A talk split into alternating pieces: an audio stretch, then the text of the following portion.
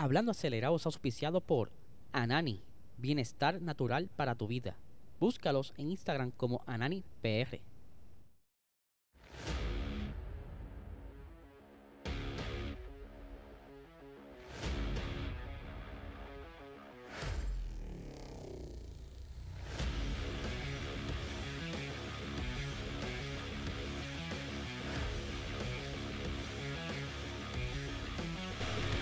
Saludos amigos fiebre, bienvenidos a todos a otra edición más de Hablando Acelerable. Habla Eliezer, espero que se encuentren bien. Ya hoy es lunes, tenemos varias noticias bastante interesantes que estuvieron corriendo durante este fin de semana, pero antes tenemos nuestro auspiciador La Nani, el mejor canal de medicina que ahora mismo en el mercado. Si quieres quitarte el estrés, la ansiedad, los dolores, mantenerte bonito, busca estos productos en tu dispensario más cercano. Síguelo en Instagram como NaniPR y en Facebook como Nani Salud.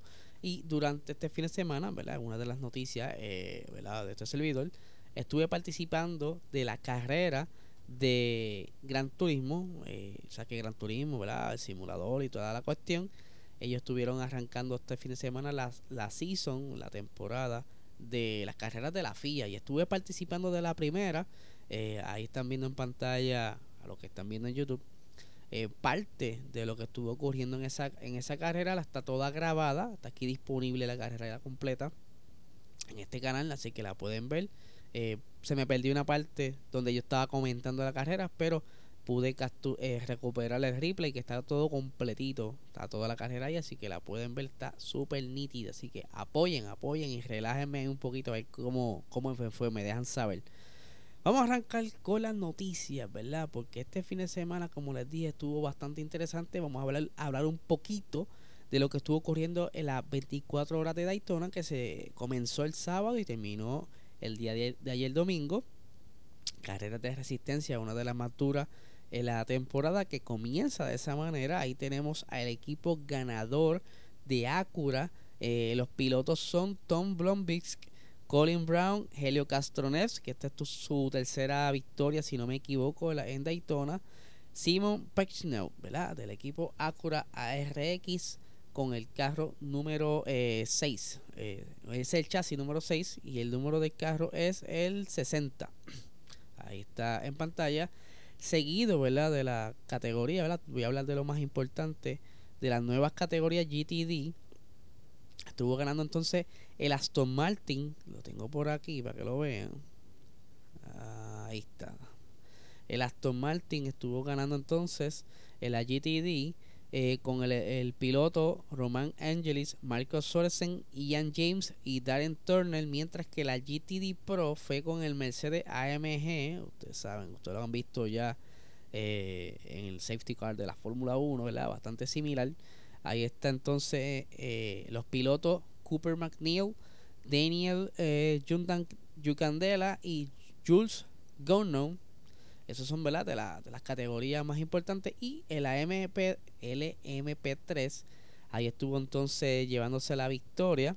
Eh, unos latinos, eh, Nico Barón y Nino Pino que lograron el 1 y 2 en la categoría con el 17. Así que vamos a estar ahora pendientes a cómo va desarrollándose y evolucionando estas carreras de resistencia, ya que más adelante se estarán eh, fusionando allá en Le Mans. Que por cierto, hablando de Le Mans, eh, ustedes saben que habíamos hablado hace varios episodios atrás de la posibilidad de que NASCAR esté corriendo en. Eh, en las 24 horas de, de Le Mans, pues les cuento que el proyecto Garaje 56 que ha estado preparando el NASCAR para circuito, eh, ahora tendrá un piloto que posiblemente sea Jenson Button, ¿verdad? Lo que dice la noticia es que él va a estar siendo el piloto eh, de uno de los carros de Camaro allá en las 24 horas de, de Le Mans que se llevarán a cabo durante el verano.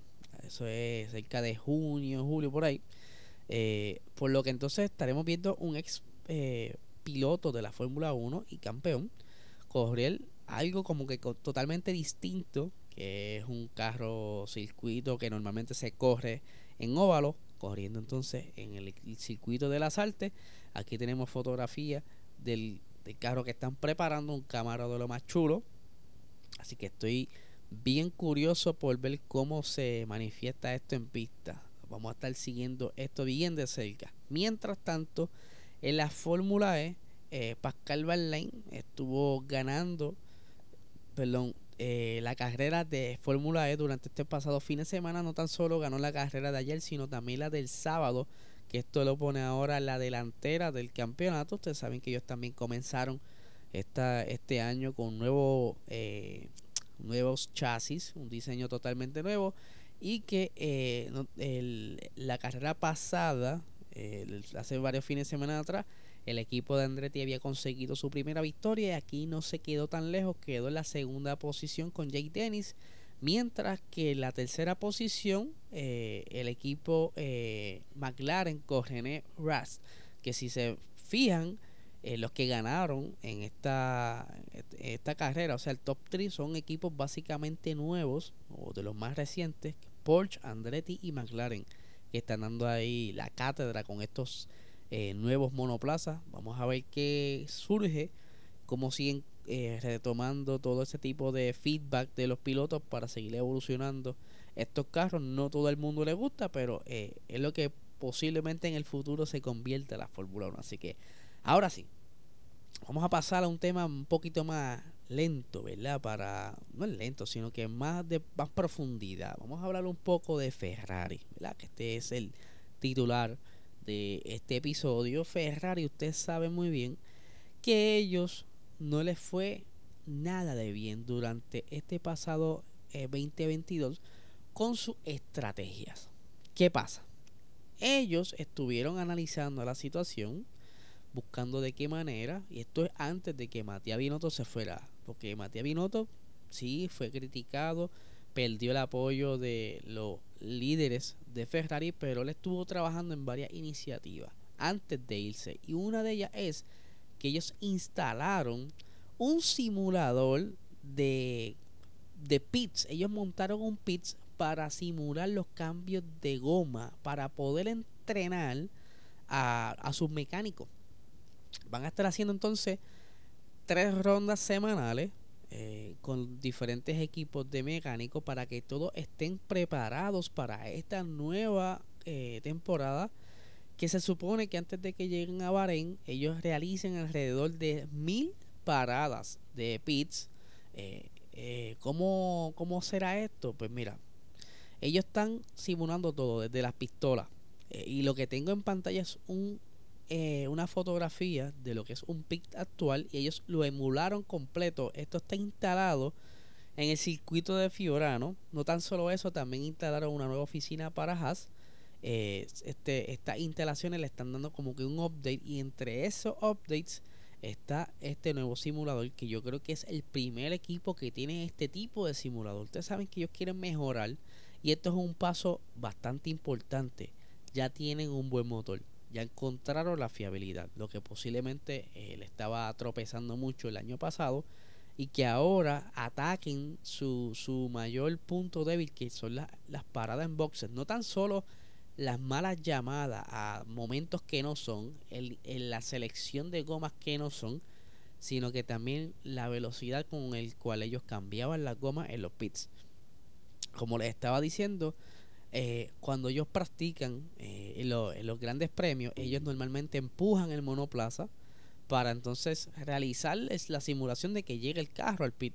Pues les cuento que en este nuevo simulador, que de por sí van a estar utilizando el monoplaza del 2018, el SF71, y que este carro se va a mover solito. O sea, ellos preparan todo para que el carro se mueva solito, que no haya nadie empujando eh, el monoplaza para entonces ellos así poder ensayar, entrenar eh, estos pits. Ellos quieren volver a estar como que más en ritmo. No es bien difícil llegar al ritmo de, Red Bull, que es de los más rápidos actualmente, a pesar de que McLaren el año pasado se llevó el pit más, rápido con 1.98 segundos. Esto hecho con el monoplaza de Daniel Ricciardo en el Gran Premio de, de México. Pero aún así, eh, Red Bull promedia los mejores tiempos y es por eso que eh, Ferrari quiere atacar esa debilidad que ellos tienen ahora mismo para entonces entrar serio este año. Y como les dije, esto era una de, una de las iniciativas que ya estaba encaminada antes de que Matías Binotto se fuera. Y hablando de Matías Binotto, Ustedes saben que estos rumores de, de Matías Binotto comenzaron eh, luego del Gran Premio de Abu Dhabi y que ya se hablaba de que el despido ya estaba concretado, pero en realidad nunca fue un despido, fue una renuncia, pero una renuncia extraña, porque toda la información que tenemos al momento, el muchachito, o sea, Matías Binotto, está en su casa cobrando sin hacer nada, tranquilito. Él logró hacer una renuncia bastante inteligente, por decirlo así, y que eh, a Ferrari le conviene, porque así tienes a Binotto en su casa como parte del acuerdo legal, te vamos a pagar un año, pero tú estás tranquilito en tu casa, no te quiero hablando con ningún otro equipo que así puedas quizás pasar algún tipo de información. Pero eso no es el caso. El caso es que durante ese proceso de, en que estaba todo el mundo rumorando que él se iba, eh, Frederick Bassur, eh, obviamente, ahora le llueven muchas preguntas en cuanto a entrevistas hay, de que, mira, ¿cómo fue esto? Si esto ya se sabía de hace mucho tiempo, si ya a ti te habían hecho un acercamiento antes del Gran Premio de Abu Dhabi, y él dice, mira, no, yo me enteré luego, o me hicieron el acercamiento luego del Gran Premio de Abu Dhabi, como hablamos ya hace, hace unos minutos, John Elman, eh, como también Beneto Vigna, le quitaron el apoyo a Matías Binotto, ya Matías Binotto solo elía y él ya había cuadrado todo, por lo que entonces eh, comienza el proceso de transición. Algo que Frederick Bassur encontró como que de lo más nice o cool, como le quieran llamar, el que Matías Binotto fluyó de lo más chévere y es por eso que el señor Frederick Bassur como que lo elogia o como que le agradece esto, ¿verdad? Y aquí tengo las palabras de Frederick Bassur. Dice, el proceso fue muy claro. Aunque hubo algunos rumores de prensa eh, durante el fin de semana del Gran Premio de Abu Dhabi, no habíamos hablado de esto antes. Tuvimos la primera conversación al respecto después del Gran Premio y fue un proceso muy rápido. Luego llamé a Matías, incluso me reuní con él. Tuvimos una conversación cara a cara y le quiero dar las gracias a Matías por eso porque aprecié mucho la decisión de Matías de quedarse y esperarme para entonces poder hablar conmigo de todo, o sea, de poder explicarle todo lo que estaba ocurriendo dentro de Ferrari para estar al tanto, ¿verdad? Y cómo podía entonces comenzar eh, el nuevo año.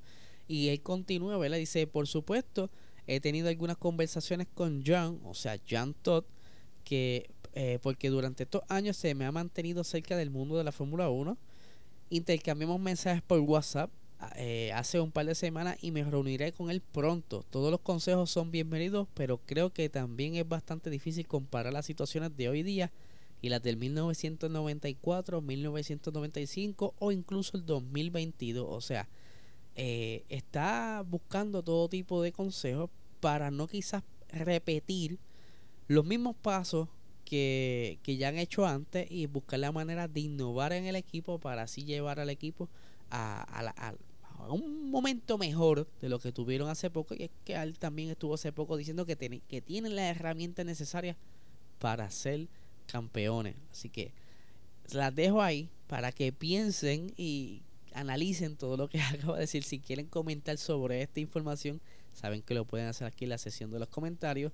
Cualquier duda, pregunta se pueden comunicar a través de mensaje directo en nuestro Instagram Puerto Rico Racing Sports o también aparece como PR Racing Sports. Así que Corillo, muchísimas gracias por haberse quedado hasta aquí. Recuerden suscribirse a este canal. Queremos llegar a los mil suscriptores. Y nada, gente, no les quite más tiempo. Que tengan excelente día.